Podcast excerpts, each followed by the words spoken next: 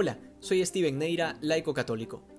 Yo confío en que antes de que ustedes escuchen estas reflexiones, lo primero que hacen es leer el Evangelio del día, que de lo contrario mis palabras son en vano porque no están conectadas a lo que la palabra de Dios tiene que decir a cada uno. Así que si estás escuchando esto sin leer el Evangelio, páusalo, lee y luego escucha. Hoy el Evangelio nos presenta de entrada a los fariseos murmurando contra Jesús.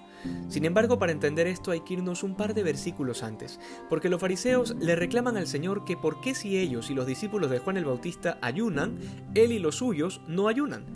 Pero esto lo dicen sobre todo porque Jesús acababa de salir de la casa de Mateo, que era un publicano. De manera que cualquier cosa que Jesús haya hecho será desagradable y causa de condena a partir del hecho de que ha entrado a la casa de un publicano. Porque así eran los fariseos. Les encantaba juzgar a la gente de acuerdo a etiquetas sociales. Pero además era un juicio bastante conveniente, porque aquí cabe aclarar, no les pesaba tanto el hecho de que Jesús y sus discípulos no ayunaran, sino más el hecho de que se relacione con los pecadores. Y date cuenta que esta actitud de los fariseos no está muy lejos de las actitudes que a veces adoptamos nosotros, porque solemos ser sumamente justos, rectos y estrictos cuando se trata de los demás, pero para juzgarnos a nosotros mismos somos tan delicados, tan indulgentes, que siempre hay una justificación de por qué no nos apegamos a la norma. Te voy a poner un ejemplo concreto.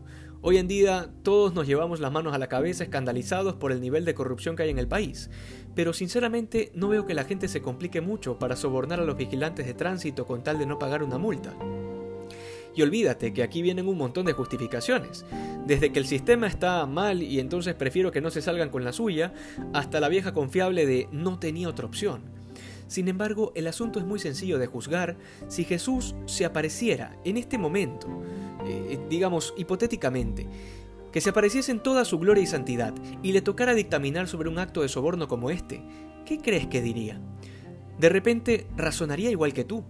Ojo, estas preguntas no me las he sacado debajo de la manga, son preguntas reales que debes hacerte, porque eventualmente ese momento en que Dios juzgue todos nuestros actos va a llegar. Finalmente, Jesús dice que no tiene sentido pedirles a los invitados a la boda que ayunen cuando el novio está presente. Jesús se adjudica el título de esposo, un título propio de la tradición de Israel que recordaba el hecho de que Dios había escogido al pueblo con predilección y lo había protegido, para luego formar con él una nueva alianza. Este era el mensaje que Cristo quería significar, que el reino de Dios ya estaba en medio de ellos y nadie se daba cuenta. Tanto los discípulos de Juan Bautista como los fariseos andaban viendo otro lado distinto al que Jesús y sus discípulos veían. Y esto nos puede suceder cuando no estamos sintonizados con la voluntad de Dios.